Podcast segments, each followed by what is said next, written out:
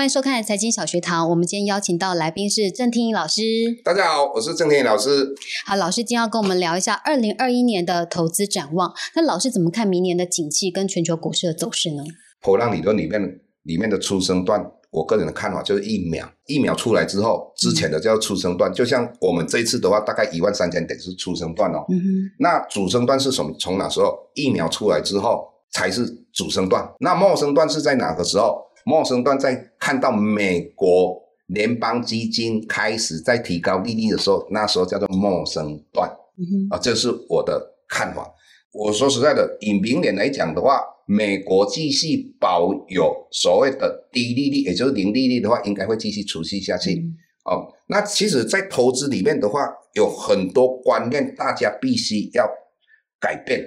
那为什么我说要改变？我们今年的八月份的话，美国联邦理事会主席鲍尔跟全世界的央行他们开会的时候，他们现在设定是什么？以前是说我只要通货膨胀率两趴，我就要提高利率。那以前中央银行在制定它的货币政策的时候，会用所谓的价格跟失业率，也就是说，当我的失业率越来越少的时候，各位你想法嘛，但失业率越少，越来越少，就代代表大家有工会，大家有工会，咱大家是没去买物件，物件是没愈来愈贵，也就失业率越来越低的时候，我的物价就会提高。嗯。所以在这种状况之下，央行就开始要紧缩货币政策，但是美国在二零一九年，以失业率来到三点五八，失业率来到三点五八，一般来讲叫做自然失业率，所以一些摩擦性的失业率就讲啊，我这边好好比啊，不都被吹工会，或是说你现在要换工作，暂时性对，也就代表他已经已经充分就位了，结果呢，物价没有涨。嗯所以在这种状况之下，很多人在讲说，我我们明年的话，我们的景气，哦，就是说现在是资金行情，明年的话就会变成景气行情。其实我跟你讲，股票里面就是资金行情。你如果明年景气好的时候，利率把它提高的话，股票还是崩盘嗯啊。所以在这种状况之下的话，我个人的看法，明年的话，利率还是低点，还是继续低，因为说实在要打这个疫苗。你说全部都打完的话，全部都免疫的话，当然这个我不是专家，我们至少也是在后半年之后。嗯那你后半年之后，有些人就是讲会通货膨胀，其实哈、我一直有一个观念必须要跟各位讲，有时候我们去做定存股，我为什么一直说你要注意？因为以前我们有景气循环，可能景气循环是七年，就是一般教科书写的嘛，嗯。大家也有观念。各位以后景气循环可能半年一年，更短了，甚至于只有替代。嗯。那也就是说，你去做其他定存股可能会被替代掉。贾博士啊，发明一个智慧型手机，嗯。以前洗洗底片的是呀，嗯。以前那那那么手电筒马戏呀，这个是替代啊。那其实我们以后很多产业都会被替代了，所以嗯。我就为什么一直跟大家说，你要做定存股，就是做金融股，因为你其他你不知不觉，因为有很多人问我一个问题嘛，就是说，哎，台积电比较好还是保雅比较好？嗯我我讲实在，要要是我买保养，我晚上有时候会睡不着，嗯它有可能被替代啊，它有可能嗯它的营收慢慢减少，你不知道啊。但是台积电的话，我睡得着啊，它不会这个样子的。所以我的意思是说，你要了解说，当很多连中央银行在制定货币政策的时候，都有思维都在改变的状况之下，你的投资的思维就要改变了。各位，你不要用过去的相对高来看台股，这个我我讲了很久，什么相对高的台股？各位你要怎样？那台股上万点，自从有台股以来只有四次，第一次是民国七十九年二月十二一二六八二嘛，其实这个嗯一二六八二我在电视上很久之前就讲会破了，那时候大概一万点，为什么？很简单，我等一下讲。那第二个上万点应该没有记错的话，应该是民国八十七年八月十七号一零二五六。第三个就是我们的 IT 产业泡沫，八十九年的二月十八号一零三九三。最后一个是在一百零四年的四月份，那个 A 份的话，万点上去之后，到最后应该收到九千八百五十八点，只有四次嘛。嗯所以刚刚台股起到一万点了，大家说哦啊，极高思维这很危险。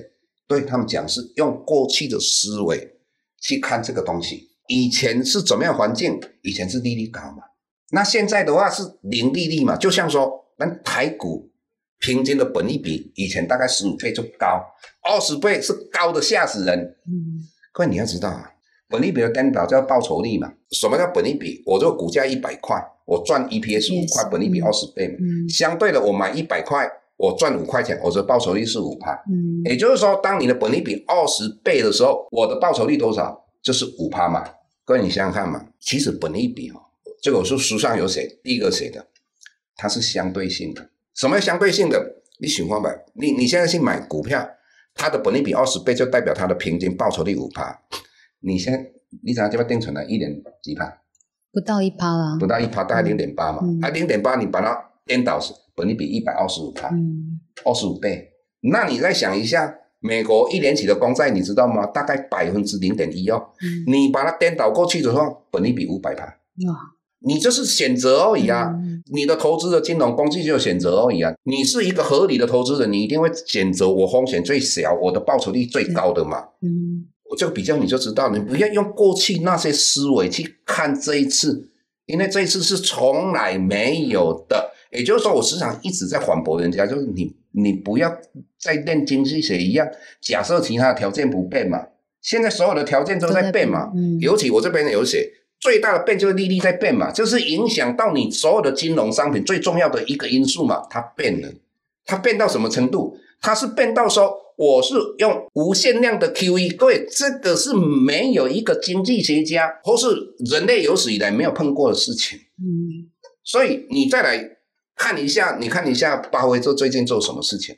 他是不是去投资日本的嗯五大商社？嗯那日本的股票是不是上去？其实日本也准备要好了。所以哈、哦，各位你要了解哈、哦，投资这种东西，你一定要随着整个时间的转移，你要在改变，不要电视上有时候会讲很与多时俱进。对，三月份的时候上那个节目，那他那时候就是刚好 COVID 那一天，那每天都跌了两千多点嘛，真的是很吓死人哈、那时候的话，美国联邦理事会主席把我一次降四嘛，好的一个利率，啊，股票继续跌下来，那很多来宾他们就讲，还降利率不好啦，还倒好，还弄不好了。但是我跟他讲，绝对不会没有用。其实我说实在，我是写财务金融这一块。你的你你就讲你你感冒，你食一个药啊，嘛是要一段时间才才会好啊。你听懂意思吗？嗯，所以你你要我货币政策放下去，要产生效效果也是一段期间呐、对不对？嗯啊，所以这个这个这个各位，你如果不了解这样状况之下，你你说实在，你投资一定不会赚到钱的。所以有时候你看到电视上那边，我说哎，有人看，哎，那乱讲，哦，有时他们不是故意乱讲，是因为他们本身的血养不够。那你听了之后就会改变你的思维，你的投资往往会判断错误。所以明年的话，利率继续宽松。那各位你要知道，股票涨上来，房地产涨上来之后，我们的名目所得就会增加，名目所得会增加，就会增加你的消费能力。当然，如果说我们的资金很够，我们再加上我们的 GDP 又成长上来的话，那我们当然是说无机资产变有机资产，其实无机资产就够了啦，有机资产是锦上添花啦。那当然，我们在解释股票涨更有意义了。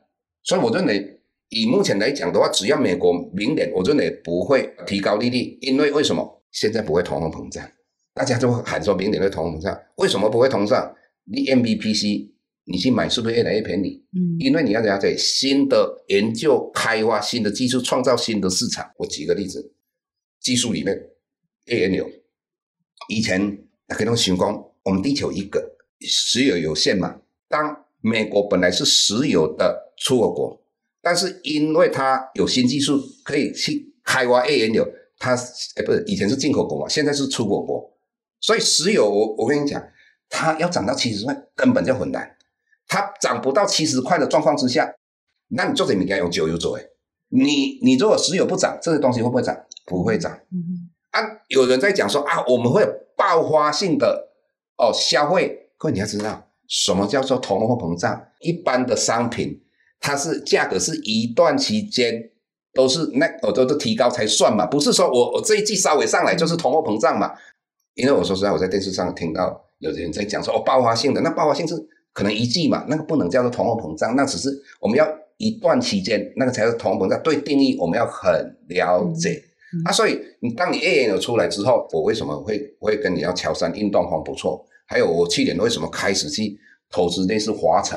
那华城这种东西的话，它除了哦有风力发电之外，还有一点，你现在去买车子，你还会买油车吗？啊，你还会去买那个柴油车吗？当然柴油车更不会了，嗯你一定买电动电动车嘛，嗯啊，电动车的话，大家都有同样思维的时候，各位你想想看嘛，什么要需要充电？充电充电设备嘛，站充电桩嘛。其实以目前来讲，台湾能够做充电桩、充电设备的，嗯特斯拉、特斯拉哦嗯，它只有合整两家，台达电跟华晨嗯啊，这个就是一一个新思维。所以有你你准，你那时候会想说，石油以后会被你开采完了，以后根本都不会用石油。所以在这种石油，它在车也不用，那在在美国大量的 A N 油的开发，再加上我们的新技术。其实我一直跟很多学生讲，或跟好朋友讲，你一辈子为什么要做投资？因为你会活到一百二十岁啊！就这人会感感觉我活到一百二十岁，那怎么怎么好像说不好哦？其实不会不好。以前可能终点是到六十岁，现在终点可能会把它定义到七十岁、七十五岁，因为我们生化科技的长寿对嗯的发明。各位，你那个速度会越来越快，尤其我们的量子电脑一出来的时候，那个新药很多东西会很快。那所以你要活到一百二十岁，是你正常的年年纪，就像说你在三三四百年前康熙年代，平均年年纪大概三四十岁了。为什么？因为抗生素啊，嗯因为高血压的 carry 啊，他们如果说血糖太高等等，这些都有可能让他们生命更短嘛。那你现在这这些将来都很简单，你说高血压嗯有我家里的话，你只要按医生的指示，你做这件事情就好了。所以将来的话，我们可以活到一百二十岁，那个是基本的。怕是什么？没有钱，嗯没有钱哦。所以我我就意思说，很多东西你真的要改变。我的第一个就是不会通货膨胀，利率就不会提高。第二个我讲到的，呃，将来的景气不是循环很久，而且有些东西是替代啊，这个观念你都要新的哦。你如果有这些观念的话，你在选择投资的标的物跟呃那个什么投资的话，我想你会很顺利。嗯嗯，这是我的看法。所以明年的话，我认为股市继续涨，所以嗯我想到后年应该会继续涨。我同样一句话会涨到你无法相信的，一样台积电也会涨到你无法相信。啊，嗯这个是我给明年的一个定义。当然，嗯呃，金周刊呐、哦，他是在访问，诶，他们每一年都会叫我写说，啊、今年预测到几点嘛？嗯说实在的，呃，跟人家讲说明年会到几点，或是说这股价会涨到多少的话，只有两种人会讲，一种人叫神经病，一种叫神棍，好不好？那是是是那他就害我不易嘛，因为不供大家好朋友。嗯但是我认为明年，我认为你说到一万八千点有没有机会？我认为很有机会。嗯哦，为什么？因为我认为第一季有可能到一一万六千点，那呃大概是呃九月份以后，第四季的话可能就会挑战这个股票要涨之前都会有做一个整理嘛，就是我的一个看嗯法。，那这产业老师就看好电动车、绿能跟金源，还有健身类股这就这些吗？这个我们就是说讲讲到五 G 嘛，五 G 嗯五 G 就是我们嗯呃这个五 G 的相关个个股就是光通信嘛，那再来半导体一定会好到不得了的那再来，我我认为就是风力发电这这个产业嘛，那还有就是我们刚才在运动风嘛，啊，运动风里面我说实在的，像有两档股票它涨得比较高一点，可能会做回档修正。嗯。那我认为以乔山如果真正能够变成全世界最大的，我认为非常有机会了，嗯。应该是没不会不会错误了啊、那这种状况之下的话，你想想看，我们在投资的它是未来的产业，而且它是最大的，嗯。那我认为这个都是一个很好的标的物。当然，我们不排除以后有新的产业一直出来。你如果最近看到一个信息是什么？苹果要做电动车的，嗯自动驾驶的。嗯哦，那个连你如果在车上会晕车的话，它现在的那种车子一出来的话，哎，它有方式让你不晕车。所以我我说实在的，每一个年轻人要好好珍惜生命，活得久一久，嗯久一点。你的未来有很多让你惊奇的，你、嗯你从来没有想到的东西会出现。新的世界，对、嗯对，啊，所以我说实在的，那个变化会很快。所以我的意思是说，在投资这个路上，我们当然说明年或或许是这样，但是我们会随时在调整。还有一点我要补充的，我个人认为，拜登选上之后，那中国跟美国之间的贸易战会缓和。那这个缓和有什么好处？缓和之下的话，就会让美元指数，就美元相对在贬。可你要了解，美元贬的话，就会让新兴市场有钱，股票就不会跌。嗯那美元跌的话，又有一个好处，也就是说，我如果台湾今天要把利率往下调救经济，啊，如果美元不跌的话，我的台湾的资金就会跑到美国去。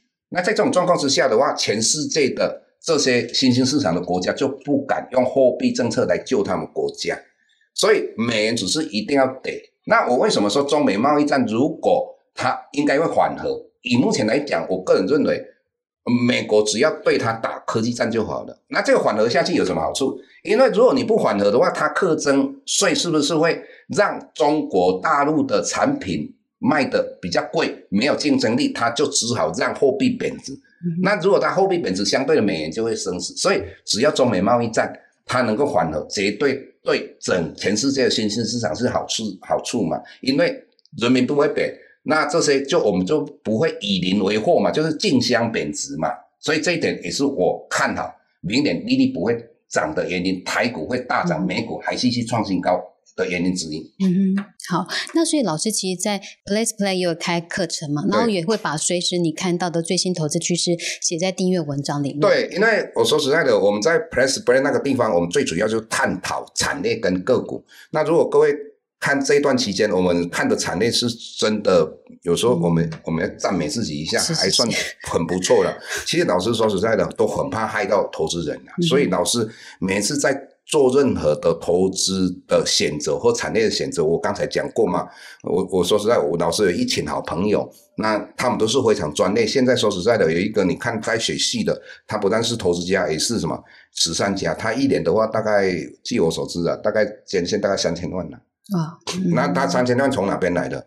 投资里面来的。嗯，啊，所以在这种状况之下的话，这些人看到的东西，他们都会跟我分享。哦，写 memo，或是我们说实在的，就像说，我我我举个例子啊，叫承德。那承德在打官司的时候，你要知道，很多人只有看报纸啊。我们那些好朋友在做投资的人，都会每一场的被告跟原告在辩论，他们都会去看的。人家是用功到这种程度吧？因为我一些好朋友，他以前都是基金操盘手，或是在。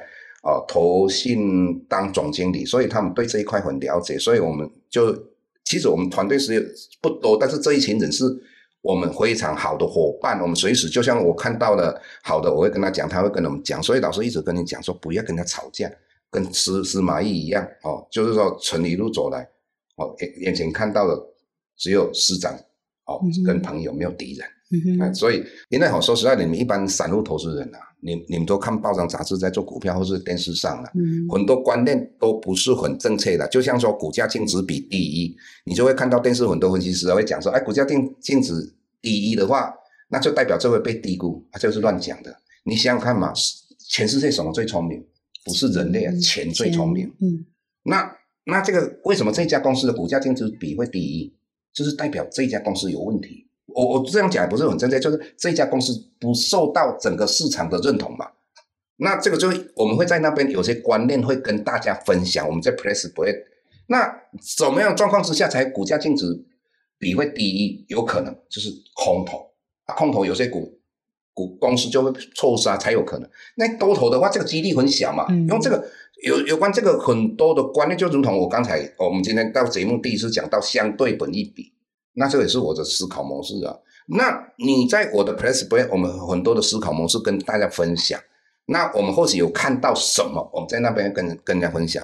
以老老师的眼光哦，绝对看得很远的。是。所以老师为什么是跟你讲说，我普通普比你，他不比你们有耐心呐？为什么？我在书上也写啊。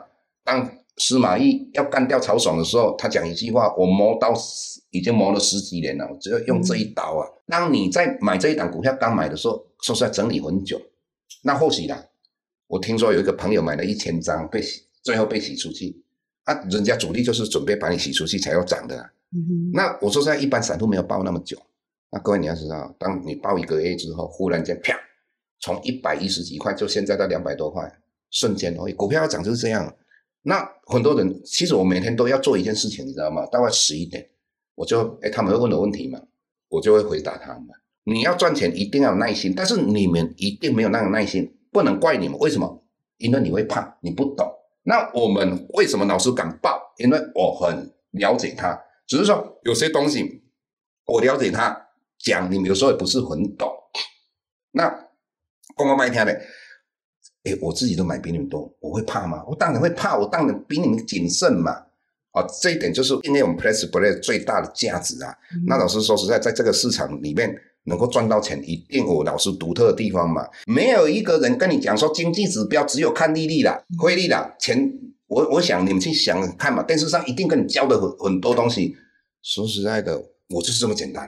嗯哼，我就打赢打胜仗，就是这么简单。那个股市大将军这样。对，所以，我我说实在的，呃，我希望说大家说实在的，你在这个股票市场里面，当然老师讲过嘛，我多头也可以做，空头可以做嘛。那将来当老师看到空头的时候，怎么样配置，老师就会跟大家分享了。那这个东西。当然，你们就慢慢学嘛。啊，我就刚才讲，到时候我们会活到一百二十岁嘛。那一一百二十岁的话，说实在，最怕就是没有钱。哦，那没有钱啊，这个是未来大部分长寿的一个烦恼。那所以我就是讲说，你从很年轻开始就要学习啊，投资啊。那我就是说，老师也是失败过的人，也是站站起来的人。那老师本身来讲，我说实在，我最喜欢财经，所以我才去练财经博士。那老师有证券分析师啊，说实在有财经博士，又有分析证券分析师，应该只有一个。啊啊，自称为虔诚的赌徒也是我一个。那一般来讲，学者一定不会这样讲的。那老师平常的话也是在学校也是要发表论文，跟人家评论论啊。但是我认为说，我练财经的话，对我来讲很大帮助嘛。为什么？因为我们都有做过很多研究，就像说我们讲到一个在我们财财经里面非常有名的，叫做四因子，里面的动能因子。动能因子代表什么？你如果这一档股票这过去半年会涨，后来后面会涨，那就代表什么？找强势股。所以老师在写文章的时候就写到这边有一个妖股，妖股就代表说我警示股嘛，我那个撸乖撸大位嘛，啊，所以在这种状况之下，它就符合我们的理论上的东西。就像说股价净值比第一，就代表在我们的研究里面，它就是代表没有未来的公司，没有将来没有投资机会的公司。所以这种东这种公司绝对不是好公司。就是我们在研究上的观念是这样，但是我们事实上。带在我们的实物上，我是讲过嘛，一般好的公司，你的股价净值比要低的几率很小，我不敢说没有，因为这样的话变得慢。